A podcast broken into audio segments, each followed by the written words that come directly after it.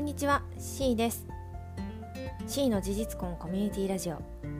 今日は戸籍のことについてお話をしようと思います。戸籍っていうのかな？それとも戸籍っていうのが正しいのかな？ちょっと発音がわかんないんですけどあの私は普段戸籍って言ってると思うので戸籍制度とかも言うしね。なので、えっと、そっちで行こうと思います。えっとまあ、事実婚とかそれから選択的夫婦別姓のことについて、うん、何かしらこう議論がされる時に割とこう話題に上がってくる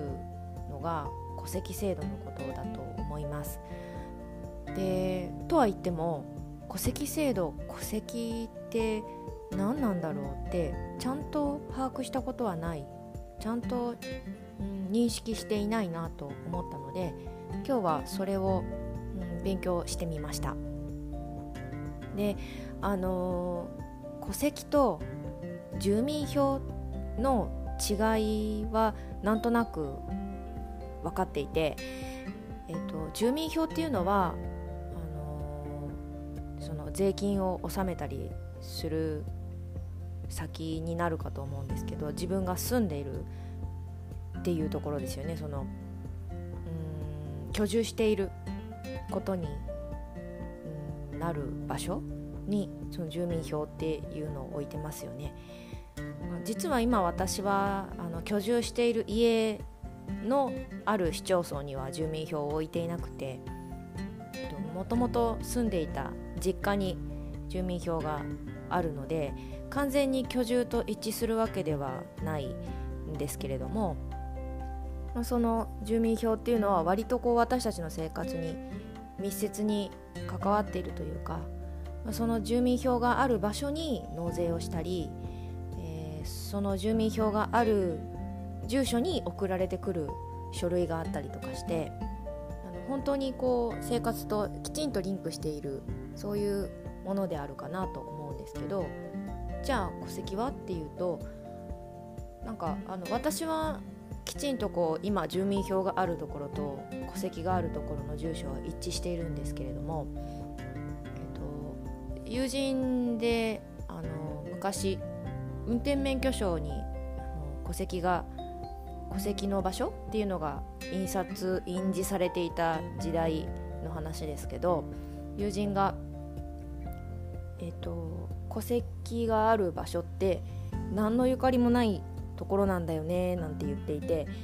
なので本当にその居住が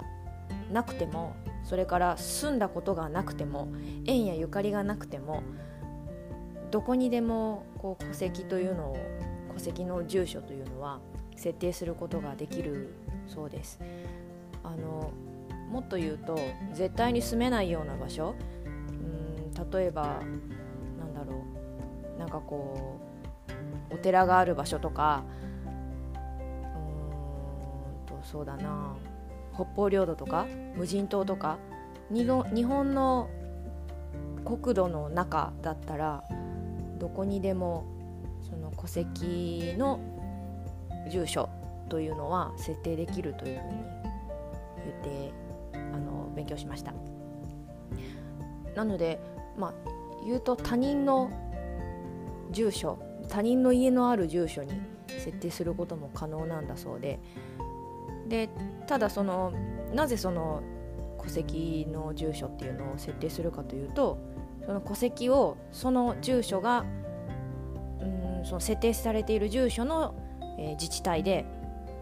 管理する。そういう性質のあるものなので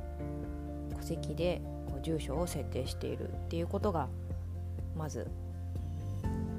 前提というか、まあ、分かりました。でね、えっと、まずその戸籍制度っていうのは、えっと、日本のすごく日本独自っていうかもう日本だけで採用されてるようなそういう制度なんだそうです。で昔、えーと、中国とか、えー、韓国とかは日本のこう統治があったので戸籍の制度というのがあるそうなんですけどもともとその日本独自のものだったので本当に世界の他の国々ではそういういわゆる戸籍というようなそういうものはなないのだそうです。でその戸籍制度っていうのはあのずっと、えーま、昭和とか大正とか明治とかその古い時代からあったものではあるんですけどそのうんと昭和の初期ぐらいまでっていうのはその古種戸籍の ごめんなさい。戸籍のこう筆頭の人リーダーにあたる人にこう絶対的な権限というかなそれがあってでそれがこう長男から長男へ代々脈々脈々と受け継がれていくそういう戸籍つまり家みたいなものだったんだそうです。でそれが第次第第二次世界大戦が終わった後、まあ、つまり昭和20年ですかねあのにこう戦争が終わった後の、えー、民法の改正の時にその戸籍制度っていうのは大きくこう変容があったということが言われています。でその改正が起こった後っていうのは、まあ、家という制度がなくなって戸籍にこう名前が載る人っていうのは一つの戸籍の中に夫婦とその子しかも独身の子のその2世代だけもしくは独身の人1人だけを載せるっていうものに変わったそうです。でえっ、ー、とその戸籍には戸籍筆頭者っていう欄があるんですけれどもこの戸籍筆頭者っていうのは夫婦のうちどちらか姓を変えなかった方の氏名が載ることになっているそうでなので例えばと法律婚をして女性が改正をした場合は夫である男性の名前が戸籍筆頭者になりますし男性が改正した場合は、えー、妻である女性が戸籍筆頭者というところに乗るのだそうです。すいません。でえっ、ー、と私がねすごくなんか面白いなっていうかへえって思ったのがあのその戸籍制度のこう決まりの中で、えー戸籍をやりくりする なんなんて言ったらいいんだろう。こう戸籍にいろいろこう家族の変化とかを記録していくとこんな不思議なことが起こるっていう例を見つけたんですけどー、戸籍がごめんなさい戸籍が一緒だから家族の一体感が高まるっていうようなことを同性を反、えー、賛成派の人っていうのはおっしゃいおっしゃる方もいるんですけどあの戸籍イコール家族でない事例っていうのがあるんだそうです。で例えば、えーと、A さんと B さんが結婚をしました A さんは男性 B さんが女性だったとします。で、えー、その男、えーとその A さんが戸籍の筆頭者だったとしてでその夫婦が離婚をします。で B さんに、えー、子供がついていくとすると、えー、B さんは離婚をするので戸籍から戸籍からは、えー、除名されますよねただその子供、まあ、息子としましょうかその息子はあの自動的には移籍はされないそうで A さんの戸籍の中に、えー、子供の戸籍が残ったままになるんだそうです。